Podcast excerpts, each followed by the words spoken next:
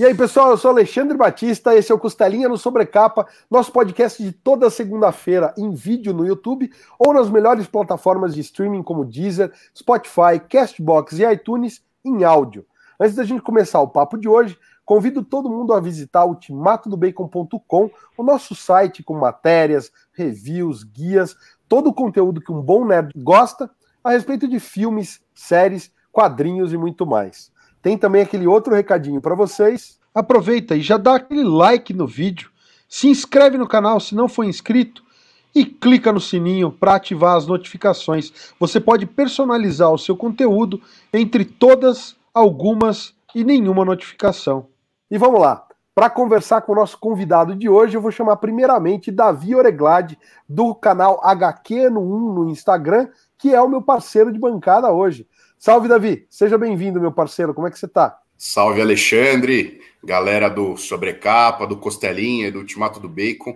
É uma honra estar aqui de novo com vocês e uma honra maior ainda também estar com este convidado de hoje, que não sei se é suficiente falar que ele é uma lenda do underground, dos quadrinhos nacionais, uh, mas de fato é um cara que eu lia desde pequeno, não sei se é algo apropriado para quem tem menos de 18 anos, e aprendi a ser fã e até hoje gosto muito de ler os quadrinhos dele. Eu vou deixar que ele mesmo se apresente para a galera.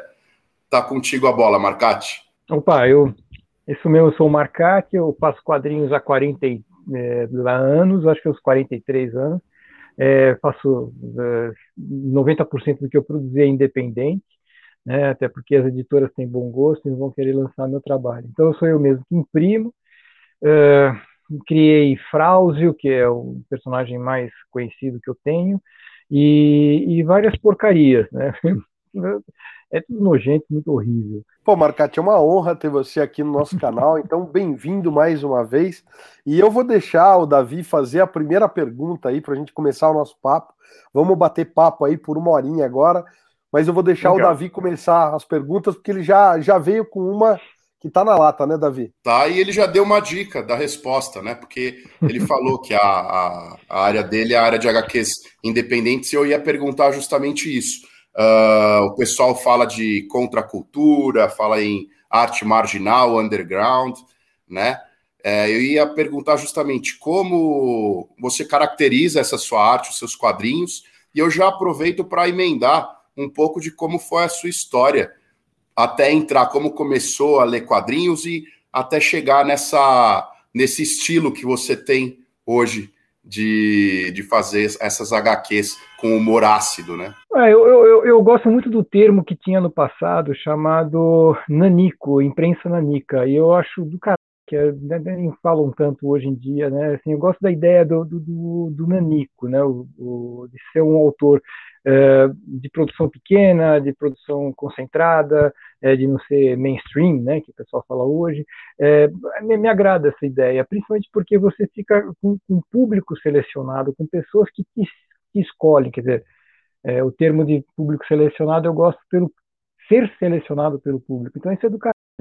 É, é a, a, grande vantagem, né, eu, eu brinco, a grande vantagem de a gente ser independente é que a gente conhece o leitor pelo nome, né, e, e, e, a minha origem de, de fazer quadrinhos, ela veio justamente do quadrinho independente. Ela veio do quadrinho da, da nos anos 70 que se fazia em diretórios acadêmicos, em, em, centros acadêmicos e tal. Até porque na época gráfica era uma coisa muito, muito, muito cara. Então ninguém né, podia ter esse recurso sozinho, era muito raro sempre tinha que contar com alguma alternativa. Então o pessoal usava a, estrutura gráfica que se tinha na sua faculdade ou na sua escola. E geralmente essas, esses alunos abriam a porta para pessoas de fora. Tanto que as revistas que eu participei de centros acadêmicos não eram escolas que eu estudava. Né? Eu, eu fiz, é, eu publiquei numa revista que era da FAP, é, não estudei na FAP. É, a minha primeira, meu primeiro quadrinho saiu de uma turma que saiu do Colégio Equipe aqui de São Paulo é, também não estudei no colégio equipe. Então, assim, na verdade, a minha primeira publicação foi em agosto de 77, foi na revista Papagaio, do Colégio Equipe, dos alunos do Colégio Equipe. É, tem uma curiosidade que eu gosto sempre de, de, de lembrar, para não, não, se perder nisso.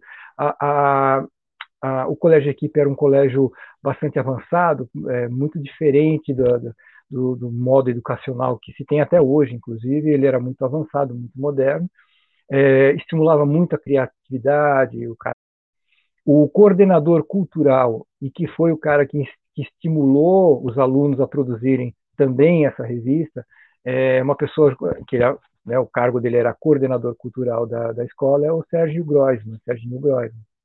E desses alunos que fizeram a, a revista Papagaio, também fizeram outras coisas. O grupo, inclusive, é, boa parte desse grupo de alunos se transformou na banda Titã. Então, então, assim, você vê que é uma, aquela escola era uma semente alternativa do cara. Foi, foi, foi um momento histórico aqui. E aí eu, eu fui convidado, né, assim, eu, me, me, convidei numa dessas reuniões a entrar na revista e colaborei com a número 1, com duas histórias, e foi a primeira vez, eu tinha 15 anos de idade. Então foi em 77, vou fazer 45, né? Hum, acho que ano que vem. Cara, genial ouvir tua história, Marcati. E eu queria aproveitar de continuar nesse assunto, já trazendo um pouco para o momento atual, porque a gente fica olhando de fora, né, em retrospecto, e parece que o mercado editorial, todo mundo fala, ah, o mercado editorial brasileiro amadureceu demais, mas ao mesmo tempo, você sente que hoje em dia tem muito essa coisa do do consumo rápido e do consumo da, da do superlativo para tudo. Quer dizer, a gente vê um milhão de pequenas editoras publicando capa dura e outro, outros tipos de materiais, mas tudo é o imprescindível, tudo é o, o essencial e o caramba. E aí eu queria saber de você, ou ouvir de você, qual é a tua visão a respeito de fazer quadrinhos na década de 70 e 80 e fazer quadrinhos hoje, nessa época da internet e Quais são os, os prós e contras de cada período? O que, que você acha dessa trajetória do mercado editorial como um todo nesses anos todos aí? Olha, a tua pergunta me dá dois caminhos de resposta. É muito completa, muito legal a tua pergunta, e ela me dá dois caminhos. O primeiro é o seguinte: você, olhando de forma geral, assim, olhando mais é, global, o quadrinho hoje é muito, mas é muito melhor a cena hoje do que era nos anos 70, não tem a menor dúvida. Né? Eu, eu, eu não imaginei que eu pudesse, sabe quando você tem aquele sonho, que imagina que no futuro, aquela coisa toda, eu, mas nem, nem, nem, nem fumando tudo que tinha direito, eu podia imaginar que a gente teria uma, uma cena tão rica de quadrinistas, de, de quantidade e de qualidade, naquela, nos anos 70, a gente contava quadrinista na, na, nas mãos, assim, nos dedos das mãos, era muito pouco. É, muito pouca gente se arriscava a fazer, além daquele grupo pequeno que existia em todo o país, é, e, e assim, muita coisa sofrível. Né? Outra coisa que não existia era mulher fazendo quadrinho, né? Estou exagerando. Tinha uma outra, mas era quadrinho é coisa de homem. Era, era uma coisa muito fechada, muito pouca gente. As mulheres as poucas mulheres que faziam alguma coisa na área de quadrinhos, elas se sentiam desconfortáveis, porque estavam no clube de bolinha e tal. E a produção era muito escassa, não tinha essa coisa de maluco hoje. Hoje tem quadrinistas que não conhecem trabalho de outros quadrinistas. Isso não existia nos anos 70. Então, assim, acho a cena hoje estupidamente rica, madura, com qualidade e diversidade, o que é muito mais legal. O quadrinho brasileiro, inclusive, se destaca do resto do mundo porque a gente não é um quadrinho padrão. Todo, quando se fala do quadrinho da escola belga, da escola não sei o que e tal, a gente faz tudo aqui, cara. A gente faz mangá, porra. A gente faz super-herói, faz de tudo. Então, uh, o quadrinho brasileiro é brasileiro porque é feito no Brasil, porque de resto, cara, não tem cara. Isso eu acho muito rico, né? Uh, a questão das, das editoras estarem é, nessa coisa do, do, gourmet é muito mais de sobrevivência. Isso é uma questão de sobrevivência, porque é o que paga as contas, é o que ela tem que lançar a mão disso. Eu sou, eu, eu acho que do ponto de vista editorial, o quadrinho é uma coisa para ser lida com, com leveza. Eu acho que o formato livro, o maior formato livro que deveria existir é, é o padrão Tintim, 60 páginas, eu para por ali. Mais do que isso, eu acho cansativo de ler. Né? É uma linguagem maravilhosa, mas eu acho perigosa e, e longe demais. Né? Mas isso é, é, é, uma coisa muito mais do campo teórico. Eu acho que a, a, a, o quadrinho precisa sobreviver economicamente, as editoras precisam sobre, sobreviver economicamente, e isso é o que está dando essa, essa perna. Uma, uma, o, o, uma coisa que aí que eu acho importante falar. O, a história em quadrinhos ela não é uma coisa à parte do mundo, a gente sabe disso. É, mas dá-se a impressão de que a gente acha que é isso. Porque uh, o, o, quadrinho ele está dentro do, do, contexto mundial, ele é igual que sempre foi em qualquer lugar do mundo. O que se vende de quadrinho na França, que é um dos melhores mercados de quadrinhos, é proporcionalmente igual ao que vende no Brasil com relação aos livros. O que se vende de literatura na França é infinitamente maior do que se vende de quadrinhos. Então, se você pegar essa, se a gente vendesse um milhão de exemplares de livros por semana no Brasil, a gente ia ter um fragmento disso na área de quadrinhos que seria um puta fragmento. Né? Agora, um best-seller no Brasil tem 10 mil exemplares, caralho. Então, o que vai sobrar para o quadrinho? Né? O cara comemora vender 500. Pronto. Então, assim, essa, essa, essa esquema de, de é, o que se vende de quadrinhos no Brasil é, é, a mesma coisa que se vende de quadrinhos proporcionalmente em qualquer lugar do mundo, com exceção do Japão. Né? O Japão é um país. O quadrinho japonês é uma outra coisa do ponto de vista de mercado. Mas eu já não gostaria que o Brasil fosse assim, um produto de consumo que a grande maioria não sabe o que é. é eu sou do tempo em que as pessoas é, liam Turma da Mônica e não sabiam que alguém fazia nunca ocorreu que existia desenhista fazendo. Então, assim, é, um dos trabalhos do Maurício Souza na década de 70 foi explicar que pessoas desenhavam.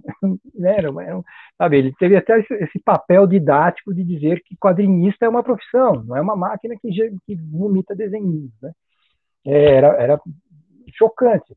E, então, assim, o quadrinho em consumo de massa, de lata, né, enlatado, a gente não, não, não tem valor. Eu acho que é um, só, só, enriquece algumas pessoas e não tem valor. Acho lindo a gente ter o quadrinho a, autoral como o, o, a, a principal forma de fazer quadrinhos no Brasil é o quadrinho autoral hoje. Sabe, financeiramente não, mas o grande volume é de quadrinho de autor. O cara escreve, desenha, ou dois, três pessoas escrevem e desenham, mas é desenho que é o que quer. É. Não estão trabalhando para um estúdio, não estão trabalhando para o Maurício, sabe, Turma da Mônica, ou Disney, ou qualquer coisa desse tipo. A grande maioria é autoral, isso eu acho extremamente positivo. Trabalhando com essa ideia né, do, do antes e do agora, duas perguntas vou fazer de novo. Uma é mais focada nas zines, né, que antigamente era uma coisa muito comum para quem estava nesse cenário independente, e hoje ainda saem muitas zines interessantes, principalmente nesse meio underground, né? Tem a Menage, né? Que é uma, um trio muito bacana, né? Que faz, que você participa. Uh, Para zines, esse tipo de publicação também melhorou esse cenário, porque você vendia uh, muitas vezes na porta dos cinemas, né? No fim da década de 70, início de 80, não é isso? Sim, Ia de mão em mão, às vezes trabalhando na raça. Com a internet, com esses avanços, isso também mudou para melhor esse cenário de quem faz zine? E a outra pergunta, já vou emendar, uh, para quem faz esse tipo de publicação mais voltado para o humor ácido. É, é uma, um tipo de editoria que tem mais facilidade ou dificuldade? Falo, inclusive, pensando no politicamente incorreto, politicamente correto, que hoje em dia o pessoal pega um pouco mais forte na hora disso, de, de trabalhar essas ideias, né? O que, que mudou de lá para cá? Hum, eu não tenho uma opinião formada sobre a produção sabe, vou, vou meio no achismo uh, dessa, dessa, do, do, caráter de Zine, porque uh, eu, eu tenho a impressão, posso estar equivocado, depois tenho que pensar melhor, mas eu tenho a impressão seguinte, que como, como o, o, o quadrinho brasileiro está se afirmando do ponto de vista editorial de pequenas editoras que oferecem uma, uma plataforma de trabalho mais enriquecida, é, os custos gráficos não são proibitivos como eram no passado, quer dizer, não são baratos, não digo que seja barato, mas a produção gráfica hoje é consideravelmente mais confortável e mais fácil, além dos é, financiamento coletivo, parará. Então, assim, a, a, a, os formatos técnicos permitem que os autores iniciantes possam ser um pouco mais ousados, Né? O cara já estreia, o primeiro quadrinho do, do, do sujeito publicado é um, uma obra colorida com tantas páginas em, em, capa dura, né, cara? Então, assim, isso. É, Angelino sonhava com isso na década de 80, né, porra? É, então, assim, hoje tem essas facilidades. Então, eu acho que numericamente não mudou grande coisa do que era do passado. Ah, eu entendo hoje que o formato uh, eu tenho a impressão que o formato independente de zine, sabe, gibizinho, como eu venho, insisto em fazer, é, eu acho que esse formato ele está muito mais caracterizado para o pessoal que tem uma um, que não é só independente, que é alternativo, que tem uma leitura diferente, ou é com humor ácido, é como o pessoal da Escória Comics, entendeu? É, é, é barra pesada, é, é Pablo Carranza, sou eu, essa coisa toda porque a gente é, não tem um tanto apego com o aspecto gráfico, o papel não sei o que lá, e para, sabe, não tem. O, o problema é o, a revista é um veículo do que a gente faz, entendeu? Então não precisa necessariamente ser o melhor papel do mundo, estando bem impresso, é outra coisa, certo? É, o, o cara não compra papel, o cara compra a minha história. É, então, assim, essa é um pouco eu estou meio que especulando, eu não tenho uma opinião formada, não. Mas é, o, humor é um pouco vítima da sociedade, né? Assim, ele, ele é, o, o humor é, serve também como termômetro, o humor ácido serve como termômetro. Quando, quando ele está em baixa, é porque a, a sociedade ela está buscando uma, uma, uma segurança que não tem. Então, em momentos de crise social muito profundas, o humor vai para baixo ele é um pouco esquecido. Né? E quando surge, ele surge um humor preconceituoso nesse momento. Então, o, o, o humor ele nunca é, é não é necessariamente uma fonte, ele é uma consequência. As pessoas riem mais quando elas estão mais tranquilas. Né? Então, no momento que a gente está vivendo de, de de, de, policiamento, eu não acho que a gente está num momento de é, é, chama politicamente correto. É, é, é, é, muito pelo contrário, é, ele é invasivo, ele é cancelativo, ele é, ele é castrativo. você não pode falar aquilo que eu não quero ouvir não é uma opinião conjunta. Um grupo determina o que você não pode falar, o que você não pode fazer. Não necessariamente é, aquilo é certo e errado, entendeu? Uh, por exemplo, coisas boas aconteceram com relação à mulher, às minorias. Isso é do caralho, que hoje as, os escrotos se sentem desconfortáveis em falar merda entendeu? Então hoje é, pegar mal se você ser machista, pegar mal você, entendeu? Então assim o machista tem que se conter, porque vai, vai, vai ficar feio pro lado dele. É, antes era mais à vontade. Entendeu? Então isso, isso, isso é positivo. Mas eu não acho que isso é consequência do politicamente correto. Eu acho que isso é consequência da própria da maturação humana, né, do, do ponto de vista social. Isso é do a gente está se descobrindo. O politicamente correto é simplesmente uma, uma uma ferramenta de opressão que as pessoas têm e, e, e, sinceramente ele não me atinge, né? Porque quem gosta do meu quadrinho também não gosta dessa história toda. Né? Então, assim, acho que se eu vendesse um milhão de exemplares por semana, eu provavelmente estaria sofrendo algum tipo de de pressão, qualquer coisa desse tipo. Mas não, eu é, eu tô num, eu tô num nicho de pessoas que gostam do que eu faço e entendem que eu não sou preconceituoso, que eu, que eu sou sarcástico. Né? Quando, quando, eu, quando eu faço o machismo no quadrinho, eu estou escrachando o machismo. Né? Então, não é não é uma não é apologia, não é que, né? Então assim, estamos à vontade no nosso mundo de leitores é, dos meus leitores e eu, isso é tranquilo. Então eu não me sinto afetado. Mas socialmente, o politicamente correto, para mim, é simplesmente mais uma ferramenta de opressão. Marcati, ainda nessa linha, eu quero. A gente vai dando sequência, você vai ver que é tudo, na verdade, uma grande pergunta só, né?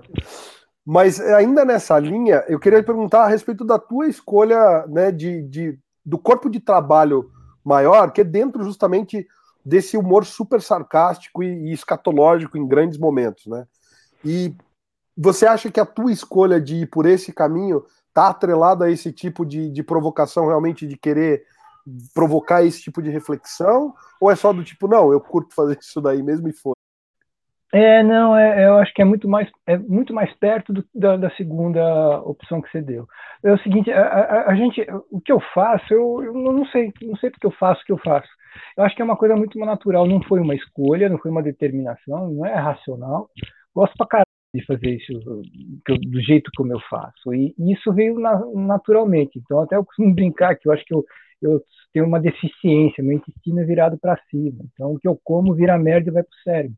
Então, provavelmente é assim que funciona. Mas é, é, é assim, uma coisa que não foi racional. Acho que se fosse racional, sairia com sotaque. Então, assim, eu, eu, o que eu produzo, eu produzo sem uh, esse caráter messiânico. Ah, eu vou passar uma mensagem, eu vou, é, eu vou revolucionar o mundo. Isso é, isso é quando a gente é adolescente, né? depois de velho a gente fica sem vergonha.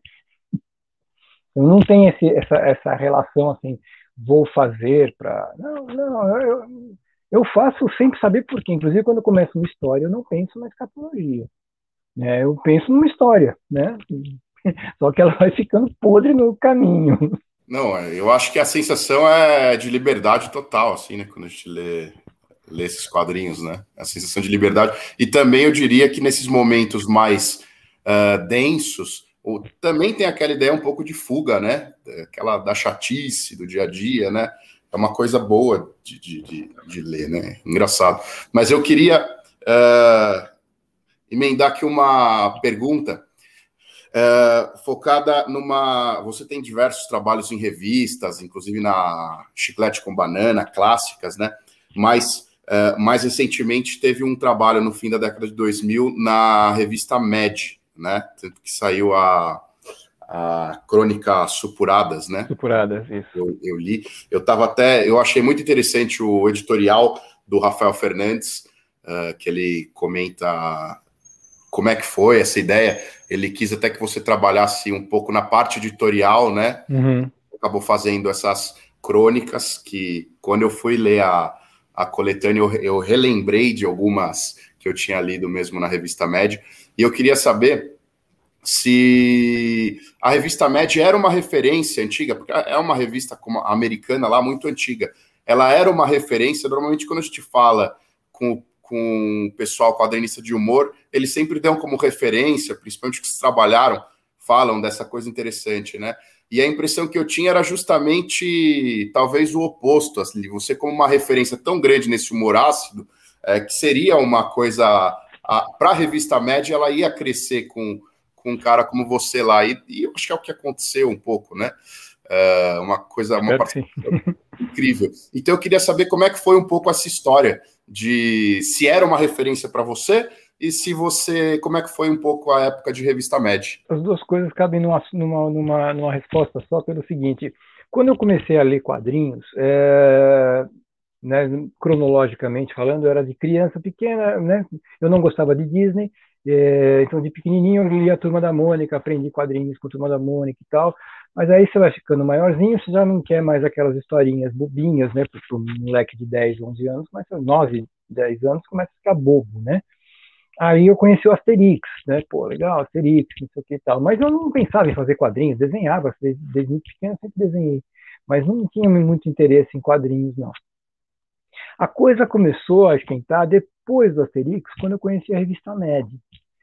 Aí sim, porque aí você pega a, a, o sarcasmo, o, a safadeza, a, a, as sutilezas, sabe? Puta, é, é aí ela pega muito a facilidade que eu tinha, entendeu? Assim, aquela acidez. E à medida, e eu conheci a, a MED no Brasil, foi em 76,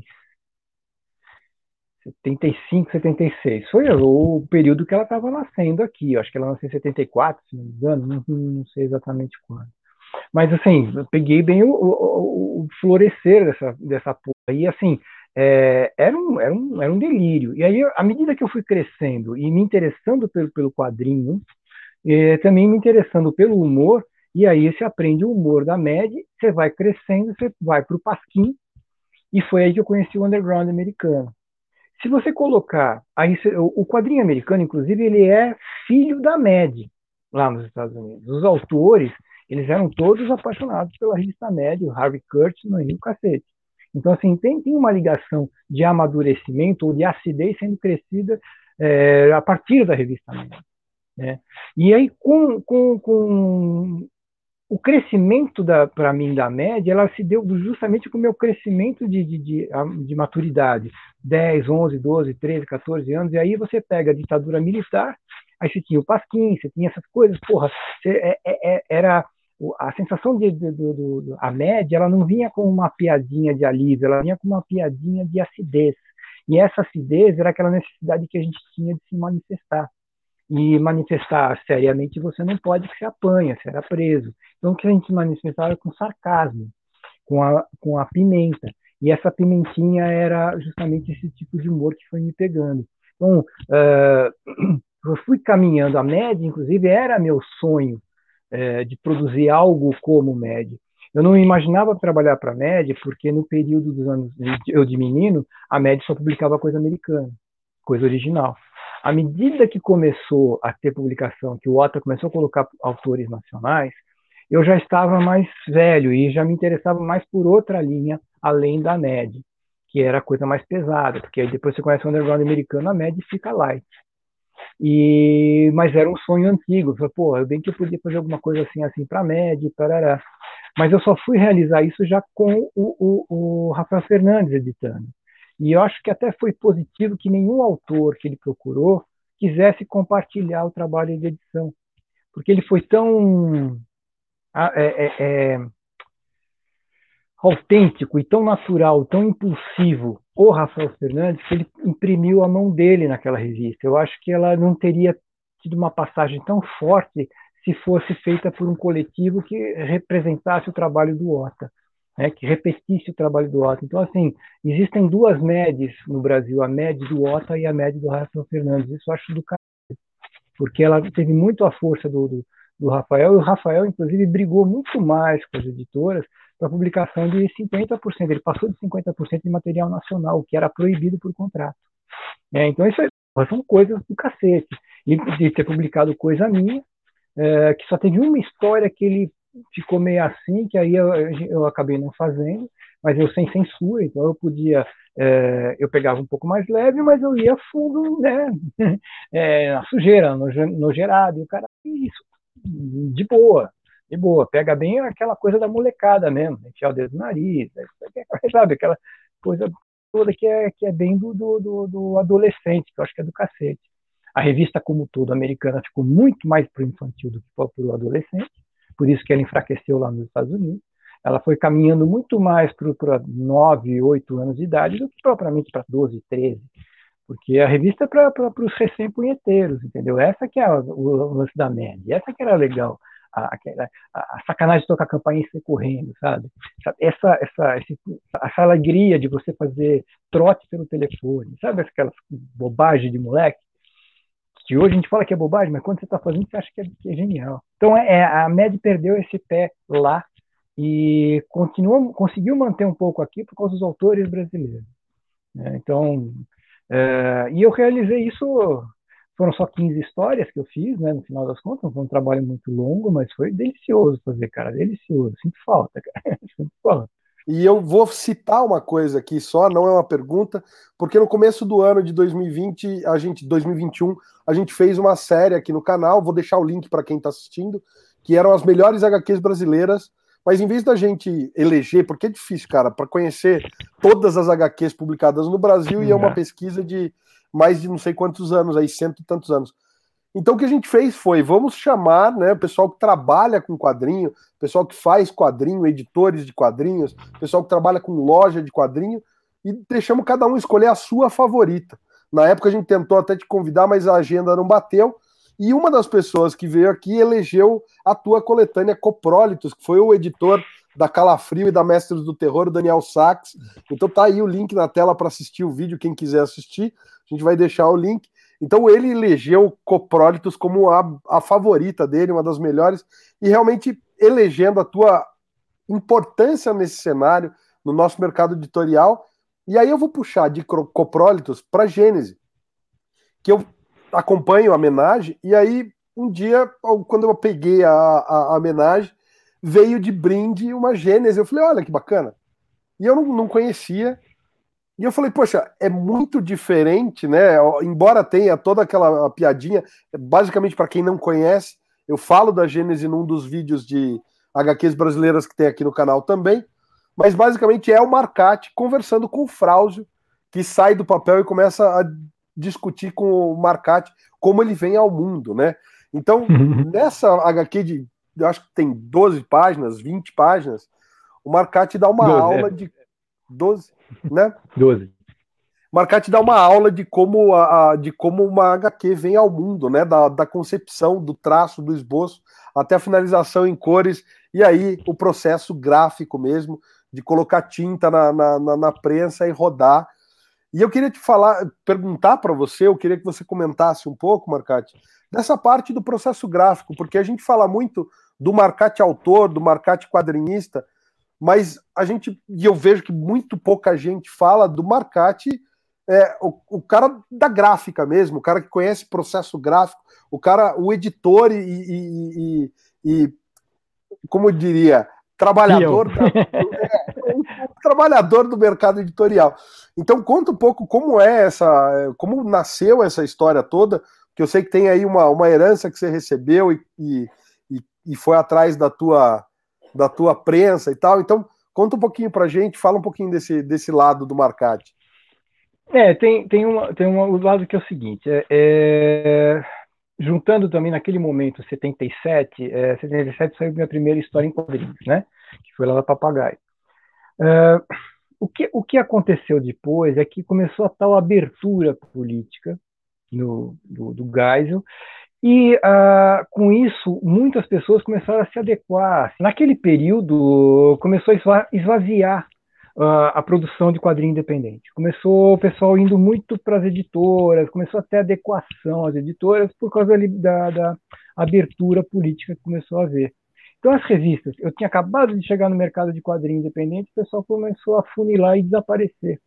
No mesmo período, eu entrei no Senai, Senai de Artes Gráficas. E aí eu fiquei apaixonado pelo recurso técnico, como as coisas funcionam e tal.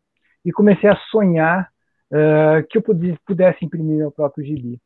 E também, coincidentemente, eu conheci o underground americano por esse período e soube que o Gilbert Shelton, que é o pai dos Freak Brothers, comprou uma offset antiga e começou ele mesmo a imprimir seus próprios gibis. Juntou tudo que você acha que ia acontecer, cara. Eu preciso de uma máquina para fazer meus gibis. E aí, do lado do Senai, onde eu estudava, é, no, bairro, tinha uma rua que só vendia máquinas de pequeno porte. Então, eu já tinha uma noção da indústria pelo Senai e a possibilidade de baixo custo na, do outro lado da rua. E aí, quando surgiu uma, uma, uma, uma grande partilha de bens com a, com a, morte do meu pai, aí eu peguei essa, essa grana, não era muita grana, mas eu deu para comprar uma máquina offset de mesa, uma porcaria pra caralho, mas, mas eu fiz 10 anos de quadrinhos com ela, com essa maquininha ruim pra cacete. Mas uma delícia, porque naquele período, inclusive, era proibido fazer quadrinhos, assim, era caríssimo. Um carro, o fotolito de uma capa colorida custava um carro, né, um carro zero. Então, é, era um absurdo, não se fazia, né? Não dá para sonhar em ter, porra, e o cara tem uma offset em casa. Né? E aí, assim, peguei gosto por isso. E, e, e, aí tem um fator hoje que é, eu produzo muito, eu produzo muita quantidade de coisas. Então, você depender de uma editora para publicar seu trabalho, a editora não vai te publicar mensalmente. Não existe mais esse mercado mensal, semanal. Não dá. Então, assim, eu ia fazer um material a cada dois anos. Isso me dá, dá desespero, cara. Então, ah, tanto que agora eu voltei a fazer o fraude mensal. Né? Tá saindo mensal, porque e eu só posso fazer isso se eu tiver uma máquina em casa, porque também não tem grana para ficar pagando gráfica para rodar, né? Então, coisa de doido. Né? Então, é, juntou que eu, toda essa aquela circunstância e o tesão, cara. Puta, quando você põe a mão e você entende do processo, cara, eu não sei se eu gosto mais de desenhar do que de imprimir. Ô Marcati, aproveitando que você comentou agora que o Frauzio voltou a ser mensal, então conta um pouco da trajetória do Frauzio, que a gente chegou a conversar um pouco em off sobre o percurso do Fra, nos quadrinhos. Conta pra gente como foi todo essa, esse percurso que ele teve aí com editora, na fase independente, como é, e essa retomada agora, a periodicidade mensal dele. É, o Fra os foi, para começar, eu nunca fiz personagem, nunca criei personagem. E eu posso dizer, é, pelo que eu, que eu, me conheço, que eu ainda não sei criar personagem, né? Não tenho a menor ideia como faz isso. É, porque, assim, minha referência, por exemplo, é ou os quadrinhos que Animal de Souza, coisa e tal, ou o Angeli, que era um filho da puta para criar personagem. Ele era um, cara gigante, né? E, e, ele criava isso com uma facilidade muito grande. E eu sempre fiz histórias uh, pontuais, sem, uh, com protagonistas, mas não personagens que de sequência, né? Então eu não, não sei como se faz isso, criação de personagem, de perfil, essa coisa toda. Mas, uh, então eu sempre fugi dessa, dessa, dessa seara. Em, em, em 2001, tinha editora Scala, ela, ela no no começo dela, bem, não tinha, ela não era de fato uma editora, era uma grande gráfica. E, e, ela publicava títulos que ela comprava de estúdios que geravam conteúdo. Existiam dezenas de estúdios de, de que geravam conteúdo para eles. Então, é, o pessoal fazia uma revista de mecânica, e aí dava a revista pronta, editorada, pronta para entrar em gráfica. O cara pagava por isso, e os editores, inclusive, sequer sabiam se a revista vendia, se não vendia. Então, assim, era uma, era uma loucura de produção. E tinha um estúdio, um desses estúdios que fornecia eh, conteúdo era, uh, chamava Mercado Editorial, que pertenceu ao, ao, ao, Carlos Rodrigues, que na época a gente chamava, que é era conhecido como Carlos Mann. Para quem não conhece, Carlos Mann foi o fundador da livraria Comics. Ele tinha uma banca de jornal, depois virou uma livraria e tudo mais. E ele e o irmão. É, então ele montou esse, esse estúdio de, de, de, geração de conteúdo. Tinha conteúdo de tudo. Inclusive eu, eu gerei material para ele de ponto cruz, uma, uma série de coisinhas. E ele falou, e como ele gosta de quadrinhos, ele sempre enfiava alguma coisa de quadrinho no meio dos projetos para a escala. E ele me procurou falou, Marcati, vamos fazer uma revista mensal, vamos pôr um título seu mensal e tal. Eu pensei, cara, uh, um título mensal tem que ter personagem. Aí o Carlos, que me conhece, falou, é, mas você não faz personagem? Eu falei, vou inventar um. E aí, assim, foi, foi, foi nasceu assim, de uma forma leviana. Eu falei, eu vou fazer um boneco qualquer que possa contar qualquer história para esse cara. Ele não precisa ter um perfil, faz qualquer coisa, cara. Então, de vez criar um protagonista para cada história, é o mesmo protagonista, mas o conteúdo é só porra louquice. Acontece que quando eu comecei a fazer isso, a revista começou a ter um, um cunho. E, e, o que eu acho engraçado é que o, o, personagem criou vida própria. Ele tem, ele tem todos os perfis. Eu só não sei como é que eu fiz isso. Ele fez sozinho, porque à medida que o tempo foi passando, as histórias que eu fui criando, uh, não, essa não serve para o Frauzio. É como se, sabe, como se ele dissesse, não, isso aí não é para mim. Então, foi, é, foi inconscientemente ele foi crescendo e cresceu muito rápido. Até porque, pô, você tem um compromisso mensal, era uma delícia, cara. Saíram seis números em banca de jornal, banca do Brasil todo, na faixa de 35 mil exemplares. E saíram, e era todo coloridinho, no formato gibizinho e tal. E foi uma experiência do cacete. Então, já, eu já, ele nasceu mensal. Né? E aí, mas eu tinha que fazer algumas concessões, por exemplo, eu não punha genitais, é, não, não, fazia muita alusão a sexo e tal, mas tinha palavrão pra caralho, coisa nojenta e tinha de tudo. Mas a revista era vendida para criança, cara. Então, provavelmente por isso que a, que a editora parou de fazer, porque o negócio pegava. Era mais barato que Turma da Mônica.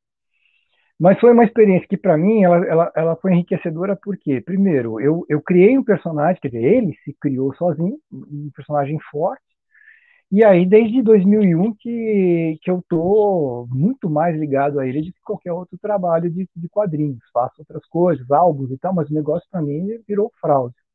E ao longo desses 20 anos, que ele fez 20 anos agora, em agosto, ao longo desses 20 anos, eu fui criando histórias em vários formatos, eu fiz várias experiências, inclusive com a máquina. Depois que acabou da escala, eu fiz uma loucura de pôr em banca por minha conta, foi um fracasso monumental, porque banca de jornal eu acho é o túmulo dos quadrinhos, né? Eu detesto a ideia de banca de jornal. E porque ela nasceu para matar quadrinho mesmo. Aí a, a, a, fiquei 2004, né? Ficam uns bons anos sem fazer fraude. O primeiro fraude depois disso foi em 2009. E aí ele foi saiu só em 2009, é, saiu em 2004, é, depois saiu só em 2009, que saiu um livrinho pela Devir. E aí em 2012 eu comprei uma offset melhorzinha, que é essa que está comigo até hoje, que é uma maravilha. E aí eu comecei a produzir, eu voltei a produzir pronto. Então, nesse lapso. E aí fiz experiências de livrinhos e não sei o que e tal, e o personagem foi crescendo junto com isso. Uh, tanto que aí eu comecei a fazer projeto, é, os programas no Catarse, punha um título lá e vendia muito bem no que saía de, de, de apoios, custeava a revista de boa e tal, mas é, é, a velha história que eu falei lá no começo de, de, produção. Eu, eu, eu, eu, produzo muito e, e, e, a espera de um livro, a espera de uma coisa, é, para mim é angustiante. É, aí eu falei, quer saber? Ah, teve até um, um, leitor, amigo, que me falou, porra, você podia, não vejo a hora de ver o fraude semanal. Né? Aí eu pensei, porra, não, semanal não dá, mas, cara, porque, ah, porque assim, uns dois anos atrás, eu fiz, três anos atrás, eu fiz a experiência dele ser bimestral, é, trimestral. É, mas o trimestral não é periodicidade para leitor. Trimestral é com, de vez em quando né? Não tem, não tem uma cronologia. É, é muito mais pesado para quem faz do que para quem lê. É, trimestral e nada é a mesma coisa. Né? Não tem periodicidade. Isso não é trimestral. Não é periodicidade. Aí eu, uh, nessa, aí quando vê essa, essa piadinha que ela falou de semana, eu falei, cara, mas mensal dá. mensal dá. Aí eu reprojetei o personagem para ele ficar num número menor de páginas para eu poder fazer no mês e coloquei a assinatura, que tá indo do cacete, cara, do caralho.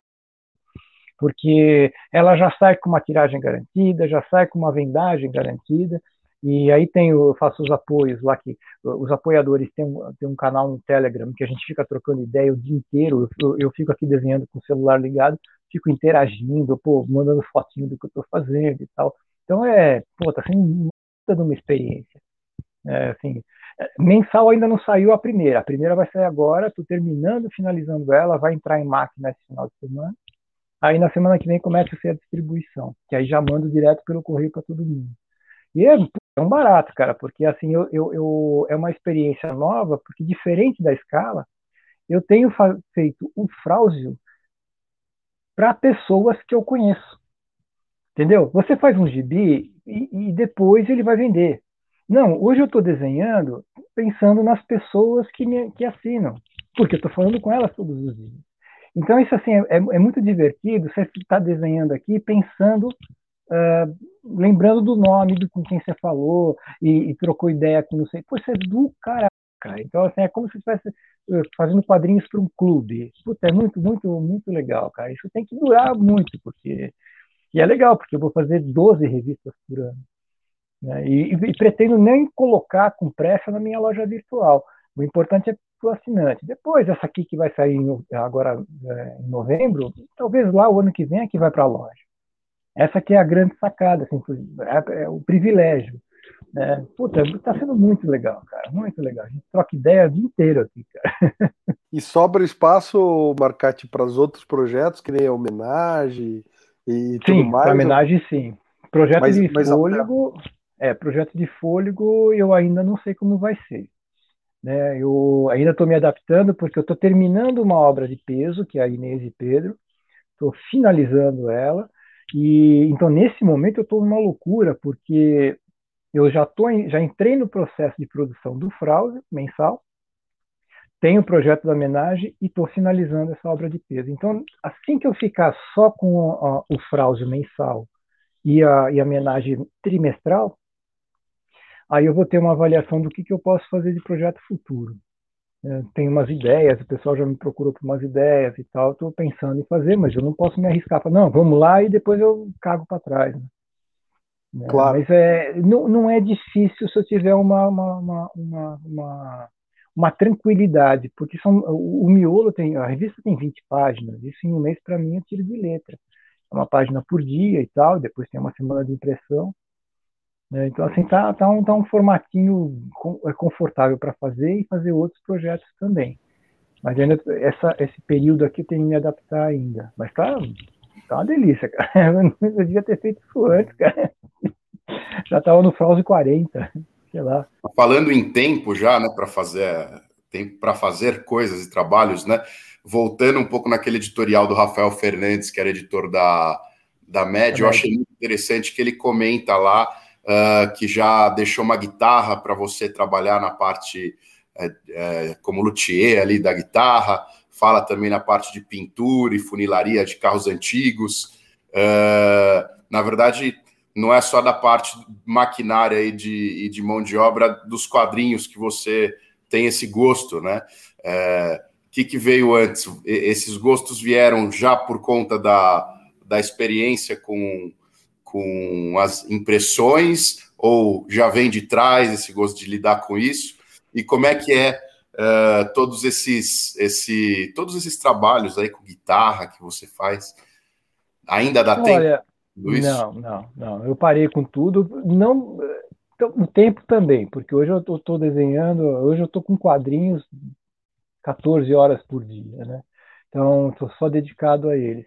Tem dois motivos aí. Primeiro, é o seguinte, eu, eu, eu, fiz de tudo na vida, né? Fiz até fiz móvel de cozinha, eu projetava, construía e instalava móvel de cozinha. Já fiz uma puta, já fiz muita merda.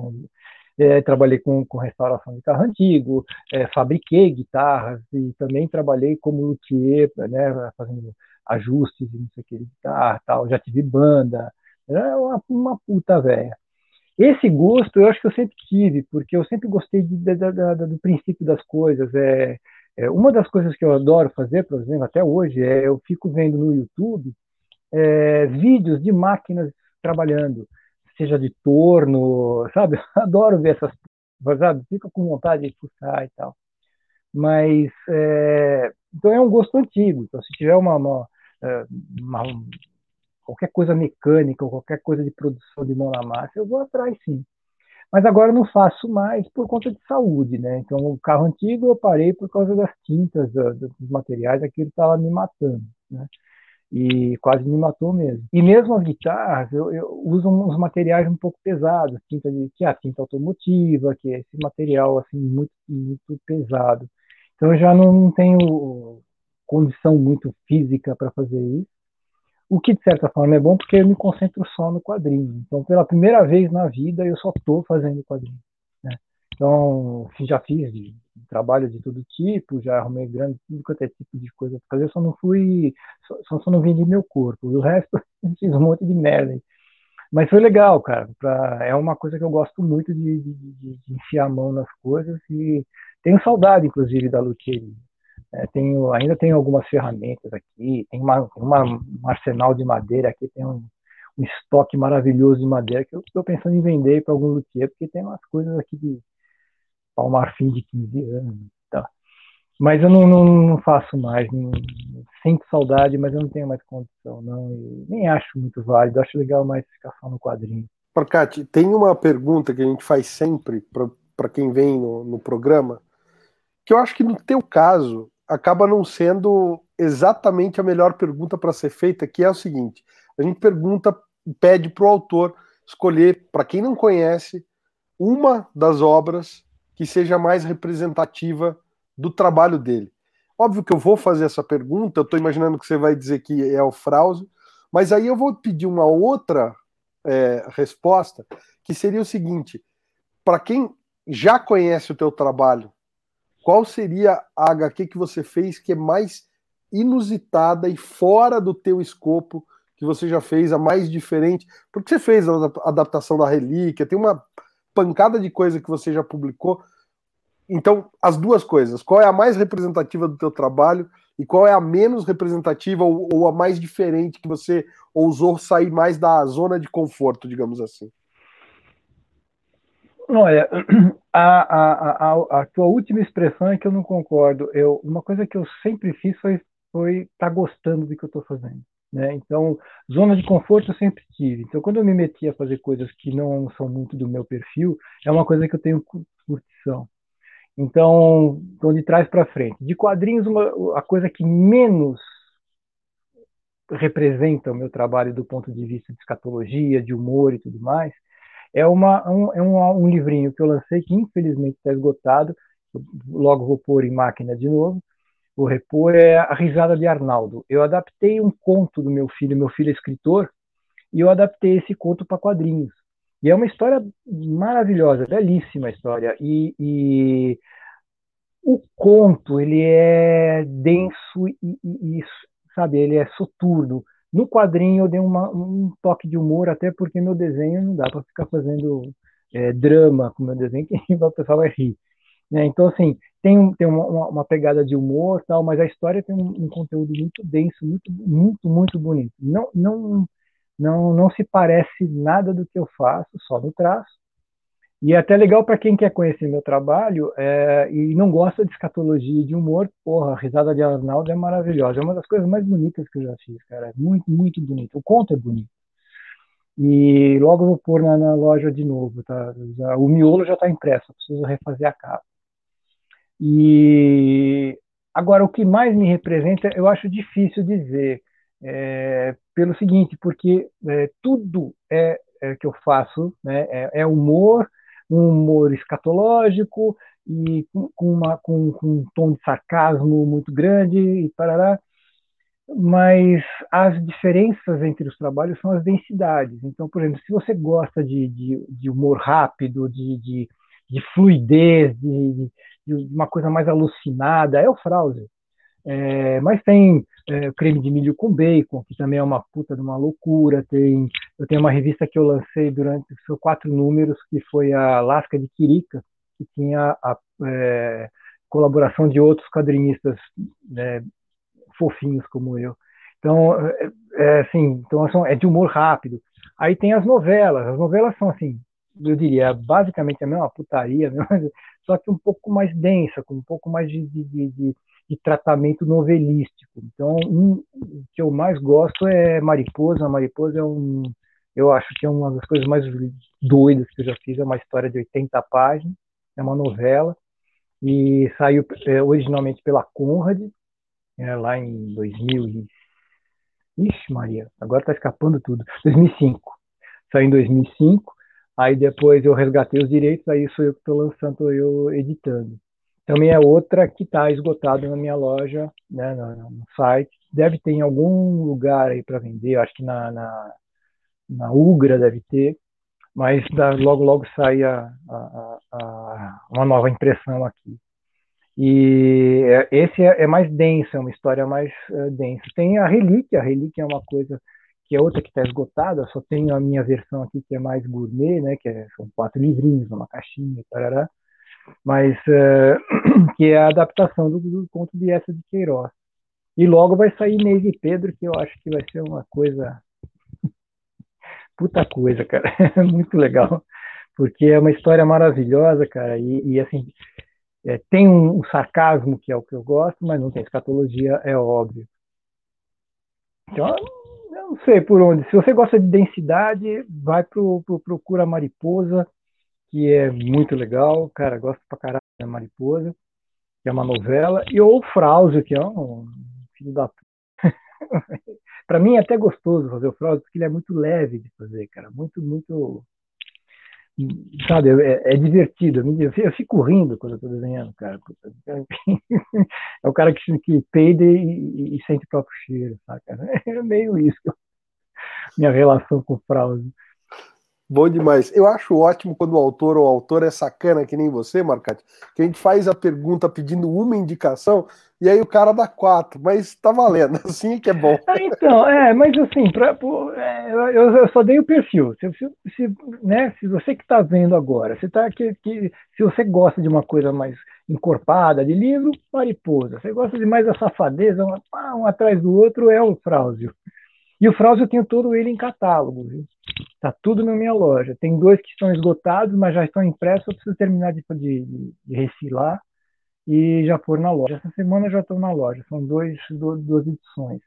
O Fraude tem 24 números, né? Então tem que estar tá tudo lá. Então o Fraude é baratinho. E a Mariposa, que eu acho que é uma, como, como, como conteúdo. A gente estava falando isso em off, e eu acho que é uma coisa que o leitor brasileiro está tão acostumado com essa mentalidade da revista de banca e dessa coisa do eu preciso comprar porque vai esgotar, eu preciso comprar porque vai acabar e nunca mais eu vou achar na vida. E é muito louco estar tá conversando com, com alguém como você que não só né, tem essa, tem outra mentalidade dessa coisa da reposição e tudo mais, como tem é, é, essa facilidade de ter uma offset em casa e poder rodar o próprio exemplar, né?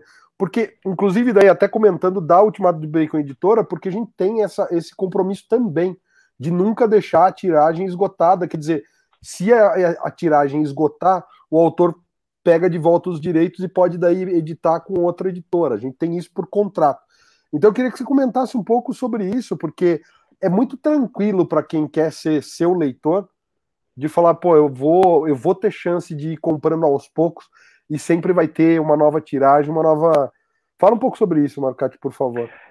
É, eu, é, eu, vou dividir a resposta em dois tons. É, o primeiro tom é um tom genérico, isso é o que digo de, de mercado como um todo. Eu acho que a banca é, é, é, é, é um, é uma das coisas mais horríveis que a gente possa pensar como produto de quadrinhos, porque é, ele não tem espaço para o quadrinho uh, de paixão. Ele tem que ser um produto de consumo rápido que não vale a pena ser feito.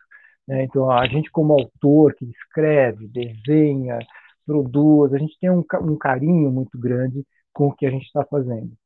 E uma parte pequena da grande massa de consumidores é os, né, de consumidores de, de, tudo.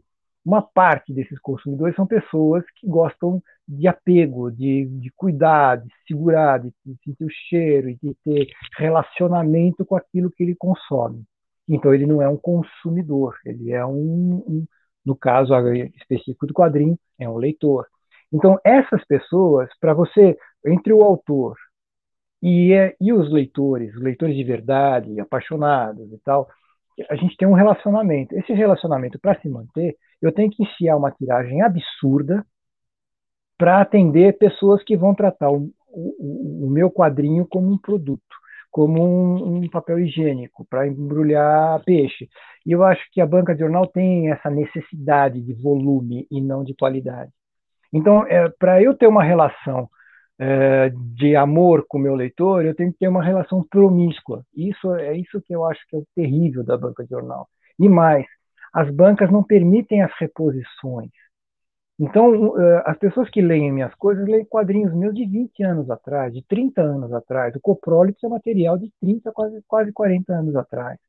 E eu tenho coprólito, entendeu? Está aí. Então, não é, não é um produto que se desgasta. Então, eu, a, o quadrinho ele tem que ser revendido, que é essa lógica que você falou de não, esgot, de não deixar esgotar. Claro que não tem que deixar esgotar, porque daqui 10 anos isso é legal do mesmo jeito, cara. Então o cara vai que é um produto que vai ser consumido, que nem um, é, ou outros produtos, vamos colocar isso na, na parte industrial, é como o uísque, como o vinho, entendeu? Não é uma, não é uma, uma, uma maionese que você come e caga no dia seguinte, é, é, é uma coisa que se aprecia. Então, essas coisas, elas, uh, o quadrinho tem que ter esse, esse, esse, perfil. E esse esquema de distribuição alternativa, é, é, é venda direta, é, é, fugir dessas coisas que tratam a gente como aquilo que a gente não é. A gente não é produto de consumo, a gente não é para ficar, sabe, por né, é, sala de espera de dentista. É, o material da gente é para ser, ser apreciado. Por isso que o digital, o quadrinho digital tem uma certa dificuldade, porque as pessoas querem possuir o quadrinho. E, e, o digital não pertence a ninguém, ele está lá no servidor. O, aquele pedaço, olha, olha o que eu tenho, eu peguei isso aqui. Sabe, essa, essa relação que o leitor tem é, é, é, é muito, é muito próxima, e isso não, não tem na relação de consumo. Né? E agora, uh, no meu caso, eu, eu vejo até o seguinte: eu tenho uh, uma preocupação de não uh, vender um volume muito grande das coisas. Isso de, de, desgasta demais. Então, se eu, ah, pô, seria do cara se eu fizesse um título e vendesse 5 mil exemplares em um dia, né? Sai todo, esgota toda a tiragem. Cara, isso, isso é um desgaste e você não tem, não tem um apreço pelo, pelo, pelo que você está fazendo. Então, uh, por isso que eu, eu até digo, pô, você quer ler um quadrinho meu, tá sem grana? Espera, vai ter. eu vou estar tá sempre repondo. Isso é a facilidade de ter a minha offset e é uma, uma máquina velhinha que eu posso imprimir baixas tiragens nela, entendeu? Para mim, eu ponho 150 exemplares. Não, né? não faz sentido isso para uma gráfica, mas para mim faz. Então, acabou lá, eu imprimo mais uns 150 e boto. Então, assim, você quer o, um livro meu, pô, tá sem grana, espera, tá lá. Então eu, eu pretendo manter tudo sempre em catálogo. É, essa eu acho que é a grande relação, porque que é o que eu falei até da experiência do Fraude, você ter é, o, o, leitor próximo, sabe? Não é uma, uma coisa demagogia, porque eu, eu, eu entendo que o leitor faz a metade do meu trabalho. Eu faço o quadrinho e o leitor reconstrói a história na cabeça. Isso eu acho muito bonito. Então, assim, essa, essa, essa ligação a gente tem que manter de uma forma muito mais próxima. Porque ela é uma linguagem confusa. O quadrinho ele é universal, mas ele é confuso para quem não lê, para quem não está acostumado. Então, a leitura do quadrinho ela eh, necessita que o, o leitor se envolva na mecânica. Então, ele participa do processo narrativo. Então, não pode ser um produto de consumo. Isso não é um produto fácil. Né? Então, ou, ou você faz um quadrinho bobo que aí, aí fica fácil, né? Mas o quadrinho autoral precisa de uma relação um pouco mais próxima e mais longa, né? E eu acho que isso é do caralho. É, eu gosto desse, desse universo de volumes pequenos e de muita diversidade. É, que é outra coisa que era o problema das bancas. Você não pode ter vários autores, você teria que ter tratar um, um, um, um, único produto como um produto de massa, que é o, caso Maurício Souza, Disney, essas coisas. É, uma editora como Abril não podia ter 50 títulos e 50 autores diferentes, que é suicídio para eles, não ia funcionar. Né? É uma coisa maluca, entendeu? A banca do jornal nem comporta uma coisa dessa. Só de uma editora, 50 títulos de gibi, 60 títulos, é coisa de louco. Né? Que é o, Levando isso em conta, então, uh, queria saber, eu fiquei curioso, quais nomes do cenário atual, desses mais jovens quadrinistas, uh, têm te chamado a atenção e quais publicações têm causado esse interesse no Marcate como leitor? Como leitor, eu, a gente vai ficando velho, vai ficando meio burro, né? Aí eu, eu gosto muito de reler as coisas que eu tenho. Então eu estou me apegando, como apego mesmo, cada vez mais as coisas mais antigas que eu lia. Estou relendo agora Mortadelo e Salaminho, estou revendo tudo de, de, Asterix, essa coisa assim. A gente vai ficando meio, meio, meio burro. Mas me, eh, que, o que me chamam muito a atenção, que me tocam, são os trabalhos mais hardcore mesmo. Então, eu tenho acompanhado o trabalho do, do, do, do, do Lobo Ramírez, com a editorinha dele lá, Scoria Comics, né? editorinha que eu digo não pejorativo, mas de tamanho, aquilo, a, a, aquilo tem, um, tem um sabor muito do, do, do que eu gosto de fazer. É pequeno e contundente, forte, é, é, agudo, né? Então, assim, todo o material que sai dele, sabe, que não é, são só criações dele, são maravilhosas, né? Então, gosto muito do, do, do, do mais, mais específico do Lobo, que tem produzido pouco por conta da editora. Mas eu gosto do trabalho do Lobo Ramirez. Gosto do Pablo Carranza também. O Pablo Carranza é polêmico, agudo e doido, varrido. Eu acho isso muito, muito legal e me divirto muito com o trabalho do Pablo Carranza. O Pablo Carranza faz a Smegma, que é uma revista que eu gosto pra cacete. Tá, tá devendo, faz tempo que não sai um número novo, mas ele tem um trabalho muito forte, muito bom, gosto muito. É, então eu gosto muito do humor, né? Então da, da, da dessa e que está renascendo hoje sabe, está re, re, revitalizando, né, que renascendo, está revitalizando é, com boa força, felizmente, porque ele estava meio por baixo, o, o, humor e o humor sagaz, o traço podre, o traço não anatômico, sabe, aquele acabamento gráfico que ele parece muito muito asséptico, né? Então eu gosto da coisa mais suja, que você vê a, a, a mão tremer do desenhista, acho isso bem legal, cara. Então a molecada nova que está chegando nessa praia está me, me, estimulando. Alguns até não registrei o nome, né? Mas tenho visto muito, procuro muito, principalmente pelo Instagram, é, que é uma rede que eu, que eu, que eu mais utilizo. Então eu fico lá buscando as imagens, aí quando eu vejo eu vou atrás de qual é o título dele e tal. E muita coisa eu ganho também, sou meio preguiçoso, né? Então aí eu vou lendo coisa que, que, que o pessoal me dá, e é gostoso receber, cara. E aí eu, puta, curto pra caralho. Porra, o Fralves, Fralves é um cara muito foda, cara, que é, é, é, ele tem um trabalho muito bonito, muito bonito. Não é tão agudo é, dessa contundência do humor, mas ele tem um, ele é bem sarcástico, bem ácido. O Fralves, ele tem então, um material muito bonito, tem bastante coisa dele na Ugra. Pô, bacana demais, Marcati. É, infelizmente, a gente está com um tempo mais do que estourado. A gente... Eu falo demais. Não, mas, pô, de verdade, É, a gente fala, eu falo isso geralmente. Nada é melhor do que você fazer uma pergunta curta e o convidado dar uma resposta completa que nem essa que você deu, porque se a galera tivesse vindo aqui para me escutar, não precisava ter convidado no programa. Então, obrigado mais uma vez pelo ótimo papo aí. E de verdade, agora que você veio participar, a porta vai estar sempre aberta. Então, Porra. seja sempre muito bem-vindo ao Sobrecapa, ao Ultimato do Bacon. Eu vou agradecer ao Davi também que veio hoje participar aí, me ajudar a conduzir a entrevista. Davi, obrigado, cara. Você sabe que o HQ é um parceiraço nosso também. Então, tamo junto. E o espaço é seu, Marcati. Vou deixar aí na tela um espacinho para você fazer o teu comercial aí. ah, não, é isso.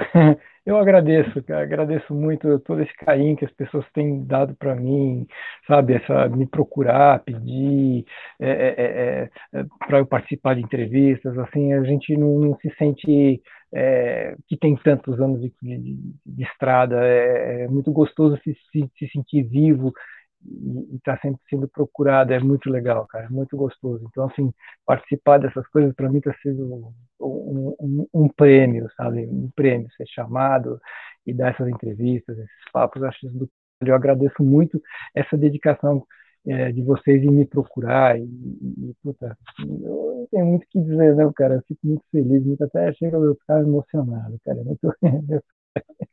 Eu, eu agradeço vocês. E se, se agora, para quem quiser conhecer meu trabalho, tem assim, pode me acompanhar pelo Instagram, marcatehq, né? Marcate HQ. E tem minha loja virtual, que é marcatehq.com.br, tem tudo lá meu. E estou com esse plano aí, do, essa assinatura do Frausio. A assinatura do Frausio é um valor que você paga lá todo mês aí de, de que na verdade, quando como é no Qatar, você pode dar quanto quiser, né? A partir de 15 reais você vai ter sempre a revista em casa, já com frete embutido e tal, e todo mês automaticamente vai ter a revista nova.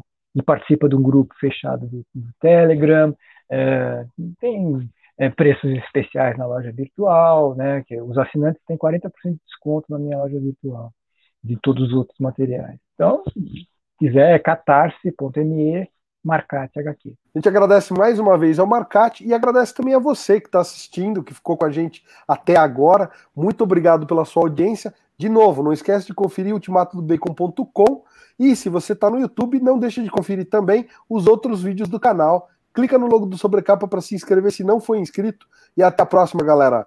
Valeu!